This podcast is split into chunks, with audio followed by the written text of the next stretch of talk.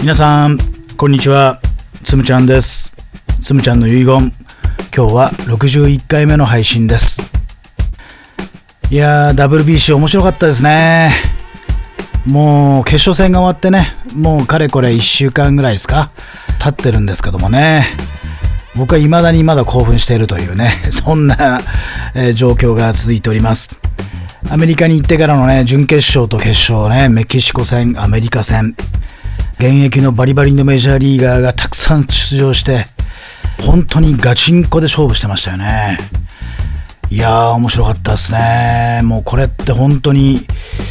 なんか野球の歴史に残るような2試合だったんじゃないかなというふうに僕は思っています。佐々木朗希君がね準決勝で先発しましてものすごい緊張感の中で投げてました。すごいボールも投げておりましたが、えー、ホームランも打たれてどっちもいい経験者じゃないかなと。抑えた経験もよしと。打たれた経験もよしと。きっとね彼のこれからの野球人生に大きな何かなヒントになるようなリソースになるようなそんなゲームだったんじゃないかなと思います。そして決勝戦ね。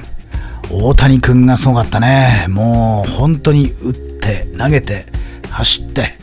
最後はピッチャーで登場して抑えてみたいなね。本当に漫画ねメジャーっていうね漫画ありますけどねもう重野五郎を超えたんじゃないかっていうぐらい大谷君はすごかったねと。もう本当に興奮冷めやらぬ。もうこの話をずっとしていたいなっていう感じなんですけどね。えっ、ー、とねまあ中でもね今回の WBC ね影の功労者 MVP 誰って言った時に僕はねダルビッシュじゃないかなと思うんですよね。ダルビッシュ選手ね。36歳ね。最年長で、まあ、チームリーダーのようなね形になっていてえっ、ー、と、まあ、実はそんなにリーダーシップを取るような、そういうタイプではないんだと思うんですよ。本来的にはね。でも今回の WBC では、本当になんかそういういい精神的な支柱になってましたよね。柱になってましたよね。素晴らしいなと思うことがいっぱいありました。まずね、ダルビッシュさんのコメントでね、面白かったな、すごいなと思ったのは、世界一になるためには、世界一を考えないことだっていうね。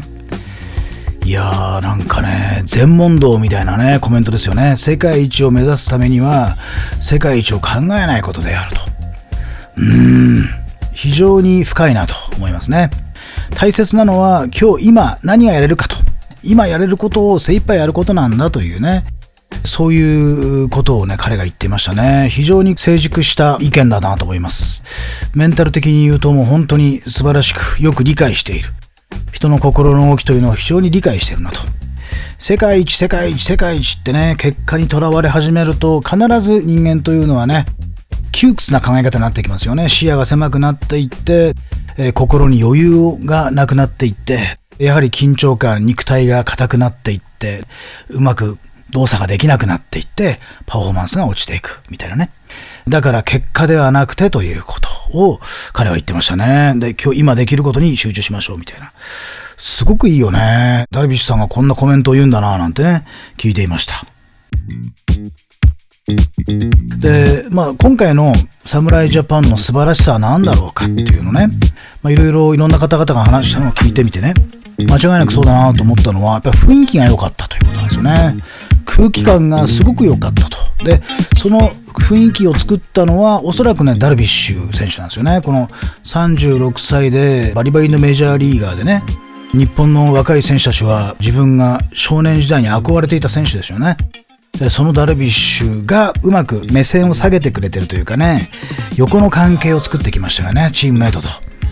宇田川選手というね、若いピッチャーがいて、日本の代表に選ばれて、すごくそれが自分には場違いじゃないかっていうね、そんな感覚をきっと持ったんでしょうね。すごくもじもじしていて、なかなかコミュニケーションできないでいたと。ちょっと孤立してる感じがあったのかな。そこにダルビッシュ選手が声をかけてあげてね、食事会みたいなことで、ピッチャー、投手陣だけでみんな集まろうみたいなことやって、で、その名前をね、宇田川会っていう名前にしてね、宇田川さんを囲む会みたいな形にして、まあ、宇田川君を中心にしてみんなでなんかワイワイ話す、みたいなね。まあ、うまいね。この上手ないじり方というかね、この距離感の詰め方。素晴らしいね。ダルビッシュすげえなってやっぱ思いましたね。で、翌日から宇田川君は非常にリラックスして、自分らしいピッチングを始めて、試合でもね、すごく活躍しました。こういうところでね、実はダルビッシュ選手はね、いいプレーをしてたんだなと思いました。で、もう一個はね、後半の方ね、1次リーグ突破した後にコメントしたんですけども、世界一を目指すということよりも、僕たちは楽しく野球をしている姿を世界中の野球ファンに見せなくちゃいけないんだと。それがこの WBC の目的なんだというふうに言ってたのよ。いや、これがまたね、すごく素敵だなと思ったんですよ。もちろん、勝つこと、世界一になることはとても大事だし、そんなの関係ないよ、そんなのいらないよって言ってるわけじゃないのね。そこを目指すことと同時にもう一つの別なゴールを設定しているということね。楽しく野球をしている姿を世界中のファンに見せるんだと。子供たちが野球って面白いな、僕も野球やってみたいなっていう風に思える。日本の子供たち、世界中の子供たちがそんな風に思えたら、もっともっと野球人口増えて、野球の未来が明るくなるんじゃないかっていうね、そういうね、もう一つのゴール設定できたっていうことなんですよね。これをね、なんかダブルゴールって言ったりしますよね、今ね、ダブルゴール。いわゆる結果に対する目標ね、優勝するとか勝つとか、こういう成果を出したいっていうね、結果に対する目標設定と同時に、もう一個、もうちょっと違うね、プロセスとか、自分のね、行動とか、あり方とか、そういったところにフォーカスした、もう一個違うゴールをここに設定してみるっていうこと。野球を楽しくするんだ。それを見せるんだっていうね、ゴールをもう一個設定したっていうことが、今回の侍ジャパンの成功の一番の核にあってんじゃないかなって僕は思いました。なんか悲壮感なかったですよね、今回のね、ジャパン見てても。うん。なんかこれまでのね、WBC、オリンピックね、いろんな日本代表のチームが出てったんだけど、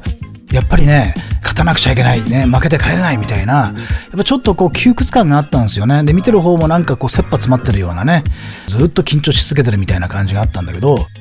今回の侍ジャパンは非常にこうね、もちろん本気で、えー、ガチで戦っているんだけども、どっかに笑顔があったり、えー、ベンチ中見てても非常にこうコミュニケーション活発だし、基礎感のない、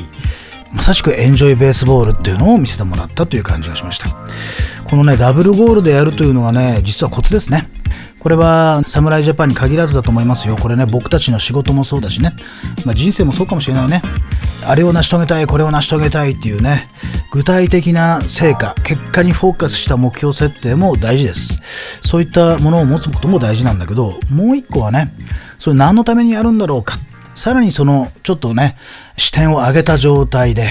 もう少し広い視野から僕らができることって何だろう何のためにこれやるんだろうかみたいなね。目的と言いますけどね。もう一つのゴール設定をするということが、